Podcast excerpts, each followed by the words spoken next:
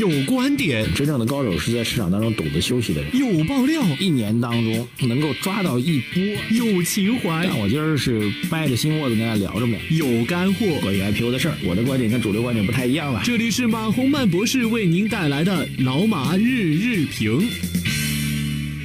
啊，各位老马日评听众朋友们，大家周一早上好啊！二零一八年的四月十六号星期一，我们感谢理财魔方冠名老马日日评，下载理财魔方的 APP，专业资产配置，一键投资全球。啊，今天一开场呢，首先讲一个注意事项啊。呃，最近我们的编辑在我们财经网红办的微信公众号后台收到了一些用户的留言啊，说这个透过各种平台吧，因为我们的节目啊，包括我们的音频，包括我们的文字，包括我们呃各种转载的渠道吧，因为很多的平台都会引用我们的内容，那么收到一些朋友的反馈啊，说在一些平台的后台呢，有人冒充我们啊，冒充我本人啊，也冒充我们的所谓合作伙伴等等吧。这个给大家发出所谓的投资咨询的邀请啊，然后最后呢会引导你去开各种账户，然后怎么怎么样。我们在此郑重声明啊，这个我们真正的核心的直接跟大家进行交流和对话的平台，只有微信公众号“财经马红满”一个。那么提醒大家啊，这是一个这个投资骗子横行的一个时代啊，希望大家去警惕相关的风险啊。这个世界上会有很多人盗的盗取你的头像，然后进行各种各样的事情。那么作为投资人来说，我们再次郑重声明啊，大家一定要警惕其中的风险，呃，千万不要相信啊。我们的节目包括本人是不可能去给每个个人去指导你具体的投资，也不会去推荐具体的投资的个股。啊，也不会是用所谓的投资高盈利去忽悠你，这是绝对违背我们的投资逻辑的，好吧？再次郑重声明啊，各位如果有类似的问题，也希望大家及时向各个平台啊，包括相关的行行政司法部门进行积极的反馈啊，谢谢大家。好，今天一开场呢，讲一个事情啊，这个事情我觉得今天标题叫做节目的标题叫做一个不被。一个不能够被质疑的企业，肯定不是一个好企业，啊，这句话怎么讲呢？本周末啊，这个包括我自己所在的财经媒体圈子啊，包括这个很多司法界的圈子都在关注一件事情，那就是一家叫做鸿茅药酒的企业啊，这个因为有人在网上发起了一个对他们广告宣传、包括疗效等等诸多的质疑，然后出现了一个所谓跨省啊进行。这样一个人身控制的这样一个问题啊，这事儿其实我想想看，这个挺有意思啊，因为整体回到保健品啊，或者因为鸿茅药酒它最大的问题就在于它究竟是保健品还是药品，之一的点主要是讲它是一个药品啊，它是一个非处方药 OTC 啊，就是跟您在这个呃药店里随时可以买到的感冒药是一样的。啊，但是想想看，这样的药如果作为药来说，有人会长期、持续、大量服用吗？有人会把一个药品向自己的身边的所有人去不间断的去做推荐吗？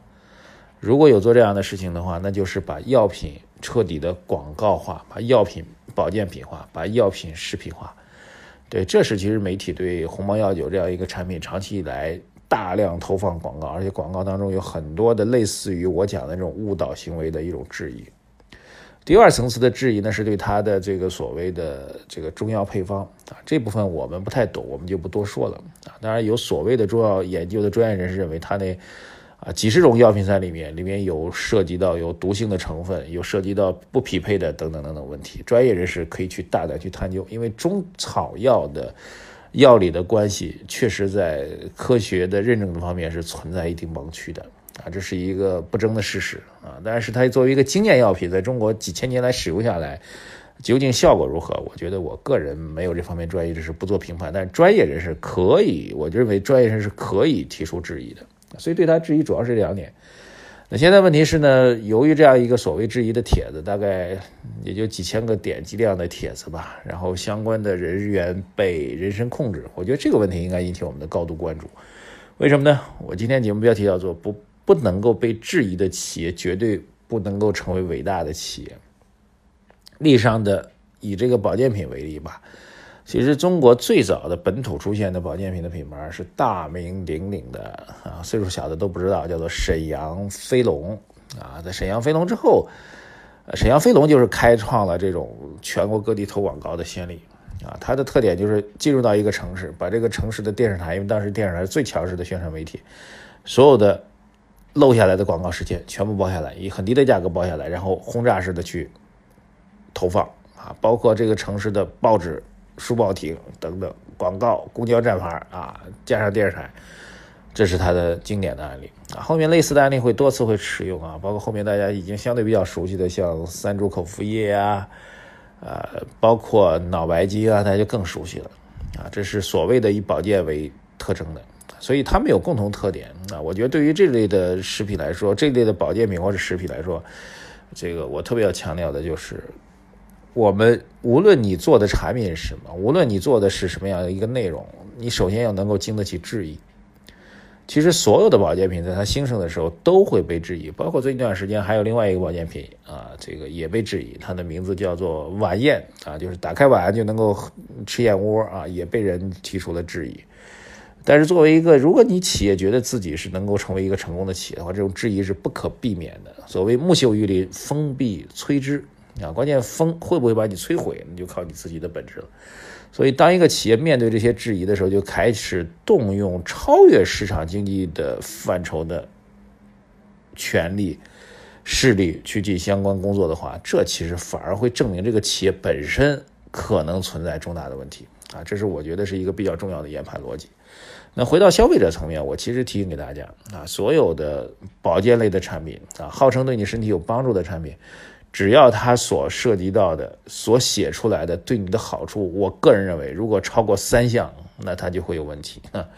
这世界上根本就不存在能治百病的仙药啊！这个历史上那些吃仙丹的皇帝们，反而死的会更早啊！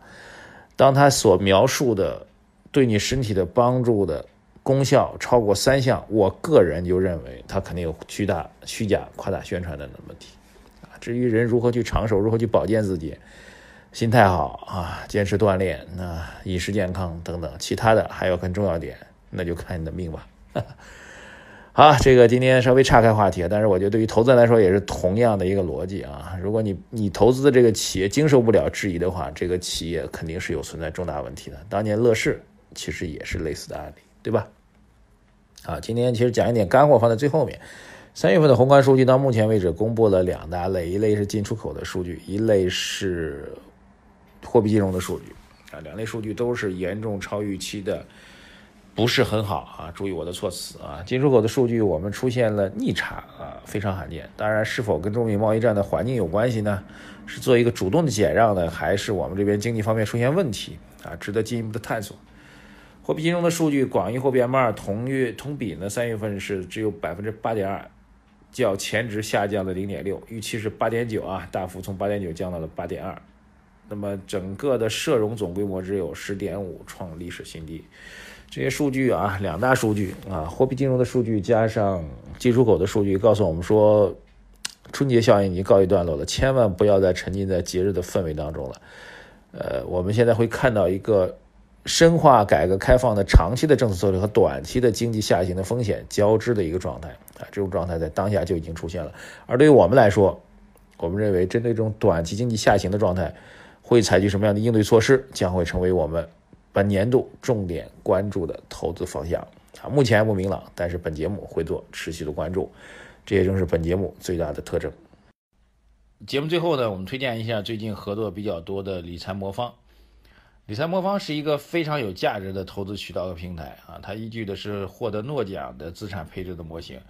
根据中国市场做的相关的优化，每笔投资在基金公司的官网都可以去查询。预期的年化收益率会达到百分之十六，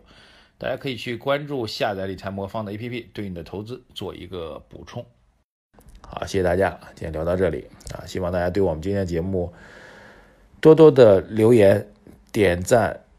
转发一条龙啊！我们的直接和我们的投资人进行对话的平台，只有在财经马红漫的微信公众号。谢谢大家，再见。